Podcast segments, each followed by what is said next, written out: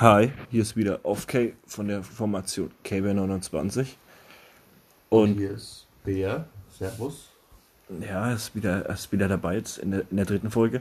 Und wir wollten nochmal, weil man es gar nicht oft genug erzählen kann, weil ich meine, es wird viel mittlerweile dafür getan, aber man sollte trotzdem immer noch drüber reden. Und zwar kurz und knapp deine Homosexualität. Ja. Wie hat das, beziehungsweise wann, wann hat das bei dir circa angefangen? Da war ich ungefähr zwölf oder dreizehn, wo ich mein erstes Mal mit einem Jungen hatte. Davor hatte ich keine Beziehung bis. Also, ich hatte eigentlich, bis ich dann 16 war, eigentlich gar keine Beziehung. Das, was ich am Anfang mit 13 hatte, 12, 13, das waren mir so One-Night-Stands, Affären, das, da habe ich mich ausprobiert. Und ja, dann hatte ich zwischenzeitlich mal eine Beziehung mit einem Mädchen, habe aber dann gemerkt, dass es wirklich überhaupt nichts für mich ist. Und ja, seitdem weiß ich eigentlich sicher, dass ich auf Männer stehe. War es für dich schwer, das, das zu verstehen und umzusetzen? Beziehungsweise dein, dein, dein, dein Körper, dein, das, was der Körper zu dir sagt, umzusetzen, beziehungsweise mit dir dann also Weil du musst, du musst ja mit dir einen innerlichen Monolog in der Situation geführt haben, schon auf eine Art und Weise, wo du zu dir selbst gesagt hast, hm, ich bin jetzt homosexuell. Ist ja nicht so, dass du dir selber auf die Schulter klopfst und sagst, hey, ich bin jetzt homosexuell, aber hast du selber gut gemacht, Körper, sondern nein, sondern wie, wie, hast du, wie hast du das für dich innerlich, innerlich entschieden? Also für mich selber innerlich entschieden habe ich das eigentlich echt schon mit äh, 14, 15. Das mit 16, das war einfach nur für mich, einfach mal um zu schauen, geht's auch anders oder stehst du wirklich nur auf Männer, weil mir eben schon früh aufgefallen ist, dass ich, da habe ich die Bravos immer durchgeblättert und da waren damals noch die nackten Männer drin und nackten Frauen.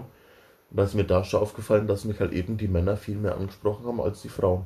Also zwischen, und, zwischen 12 und, und 15 dann quasi hast du das versucht, dann ja. dich selber ein bisschen. Da habe ich dann angefangen, mich selber zu finden und bin dann, nachdem ich kurz eine Beziehung zu einer Frau hatte, aber nie sexuell was gelaufen ist, für mich festgestellt, nö, stehst du auf Männer und ist für mich auch gut so, weil, wie gesagt, Sex hatte ich ja da schon mit einem Mann.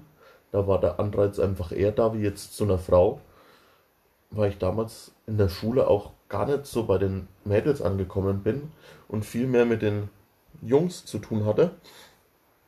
Bei den Mädels war ich immer so der Best Friend und mir wurde neulich erst gesagt, dass es mir schon angesehen wurde, da war ich selber erst acht oder neun, wo ich selber noch gar nicht wusste, was schwul und hetero und so ist.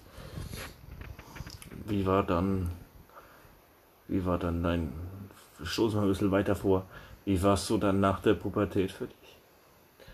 Nach der Pubertät war es definitiv einfacher wie während der Pubertät. In der Pubertät hatte ich halt das schulische Problem, dass du dann auch gemobbt wurdest, weil du anders warst.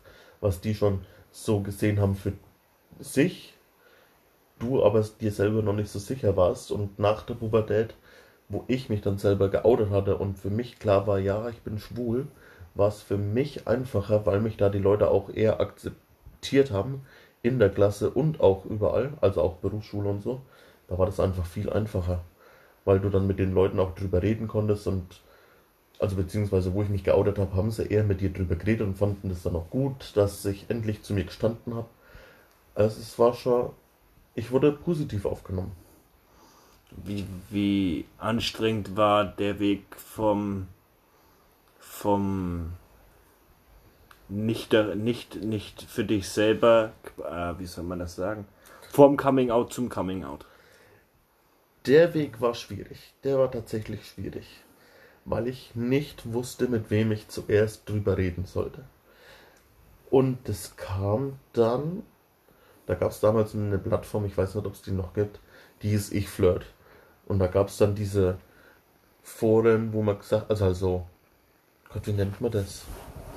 wie bei Facebook jetzt so Gruppen, wo du reinschreiben konntest, hier, da und so, ne? Da habe ich halt dann in jede Gruppe mal reingeschrieben, junger Mann sucht zum Verlieben. Geschlecht war damals noch für mich egal. Und das haben halt dann Klassenkameraden gelesen. Und das war dann eigentlich so für mich jetzt das Coming Out in der Klasse, weil es die eben direkt alle mitgekriegt haben. Und als erstes geoutet aus der Familie habe ich mich tatsächlich bei meiner Cousine, die das lustigerweise sehr gut aufgenommen hat, weil sie selbst eben äh, der Community angehört von den Lesben und Schwulen. Und das ist echt, also da war ich dann echt positiv begeistert.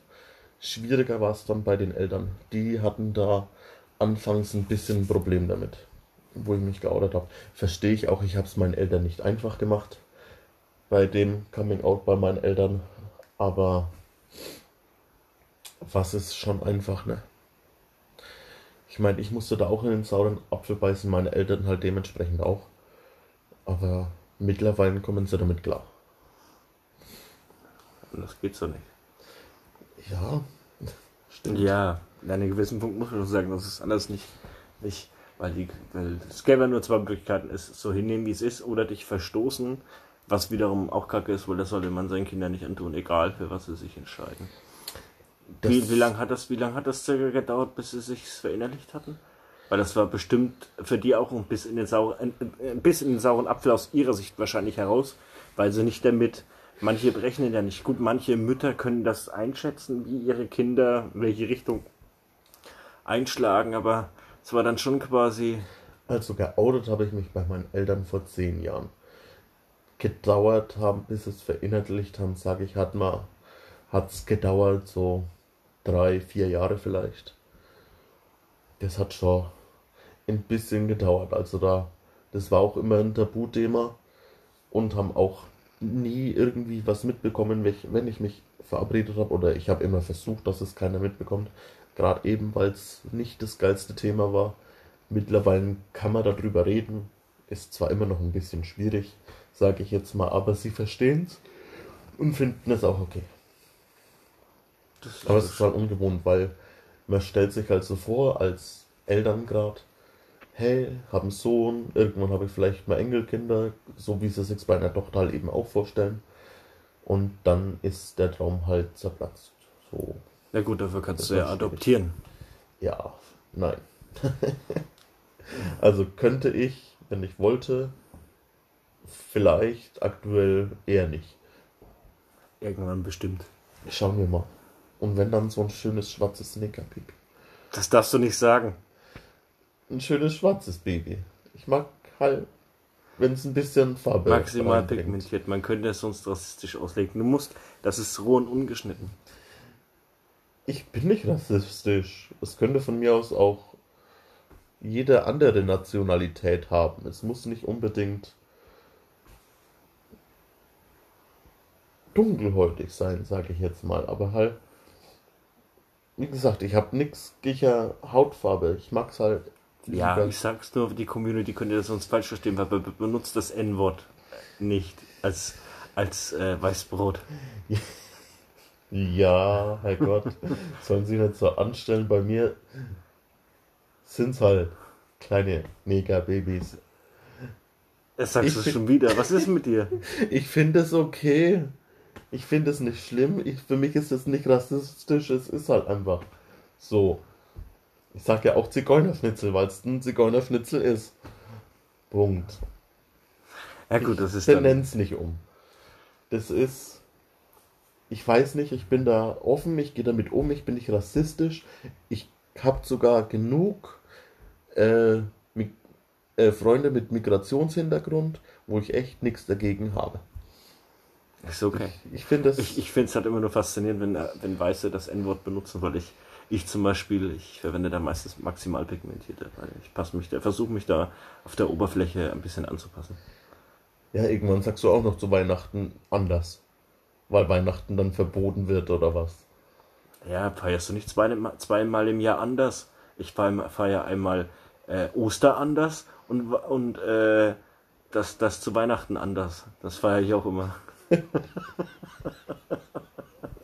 Du weißt, was ich meine. Ja.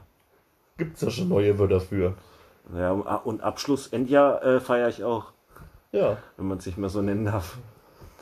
Aber geknallt wird halt nicht mit Böllern. Nein. Wird anders geknallt. Ich finde das vollkommen in Ordnung. Ich meine, wir, haben's, wir haben ja schon äh, auf unserem Kanal die Videos, äh, wo wir darüber Ja. reden, aber das tut jetzt nicht zur Sache. Auf jeden Fall ist es gut, dass du mal wieder darüber gesprochen hast, weil man kann gar nicht oft genug darüber reden. Ja. Das ist schon eine, auch einige Zeit. Wie lange ist das, hast du gesagt? Zehn Jahre? Ist schon wieder... Zehn Jahre ist es ja. Ich, alter Sack. Aber es ist auf jeden Fall gut. Und manche, was hast du beim letzten Mal auch gesagt, dass die Leute sollen sich nicht verstecken, wenn sie anders sich anders fühlen oder anders sind, sondern sollen gucken, dass sie so gut wie es geht sich jemanden suchen, mit dem sie reden können. Genau so Und ist wenn es. es Ich, nicht der ist, dann vielleicht jemand anders oder vielleicht ich finde es halt, äh, ich finde es halt schade, wenn sich Kinder vor ihren Eltern, vor ihren Freunden, Bekannten, Verwandten oder egal wen verstecken müssen aus Angst, weil sie nicht akzeptiert werden. Sowas finde ich richtig schlimm. Und ich meine, ja, es ist jetzt einfach gesagt, Leute, traut euch, sagt, gibt's zu, steht zu dem, was ihr seid, weil wenn ihr es nicht tut, es macht euch mehr kaputt, wie wenn es jeder weiß, oder halt zumindest die Leute wissen, für die es wichtig sein könnte. Aber die Leute sollen euch halt einfach, das klingt jetzt echt einfach, aber die Leute müssen euch halt einfach so akzeptieren, wie ihr seid. Und wenn euch jemand nicht so akzeptieren kann, wie ihr seid, dann ist es kein Freund, dann ist es keine Familie, dann ist es kein Bekannter, dann ist es kein Verwandter und sonst nichts. Wenn er euch nicht so akzeptieren kann, wie ihr seid, braucht ihr diese Person in, eurer, in eurem Umfeld nicht. Habe ich für mich auch entschieden. Ich hatte Leute, die gesagt haben, ey, bist schwul, Kontakt ja, aber ich will davon nichts hören, wenn wir uns sehen oder so. Oder will dich auch nicht sehen, wenn du mit jemandem rumknutscht oder irgendwas. Wo ich dann gesagt habe, wenn du ein Problem damit hast, wie ich liebe und lebe, dann bitte verlass die Freundschaft und geh mir aus dem Weg. Ich will mit dir nichts mehr zu tun haben. Tut im ersten Moment weh, ist aber wichtig für euch selbst, weil es euch einfach nur kaputt macht. Ihr dürft euch nicht verstecken. und auch nicht verstellen. Nicht verstellen, nur, nur weil ihr anders seid. Das ist für mich das Letzte und tut mir einfach weh. Wenn ich sowas sehe, dass es Leute gibt, die aus Angst leben, äh, gehasst und gemobbt zu werden, nur weil sie anders sind. Das ist einfach so. Die Leute müssen euch einfach so akzeptieren und tolerieren, wie ihr seid. So sieht's aus.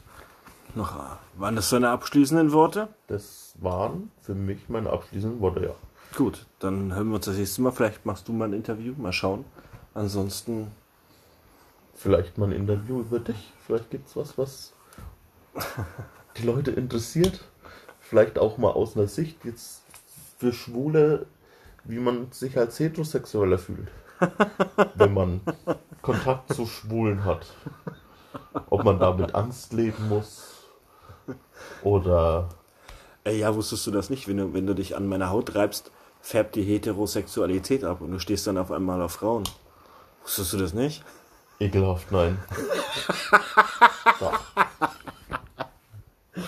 Gut, ich danke dir, wie gesagt, für das Interview. Ich hoffe, ich hoffe der neueren Community, ich meine, das ist ein interessantes Thema über Homosexualität. Ich danke dir soweit und wir hören uns vielleicht oder andersrum wieder. Oder sehen uns auch vielleicht mal wieder auf unserem YouTube-Kanal. Und wie gesagt, das nächste Mal gibt es Fragen für Kenny über ihn. Und vielleicht dann auch nochmal ein ausführlicheres mit mehr Fragen über mich für die Homosexualität. Weil da gibt es noch so viele Themen, die man besprechen kann. In diesem Sinne, Wir sehen und hören uns. Peace. Peace.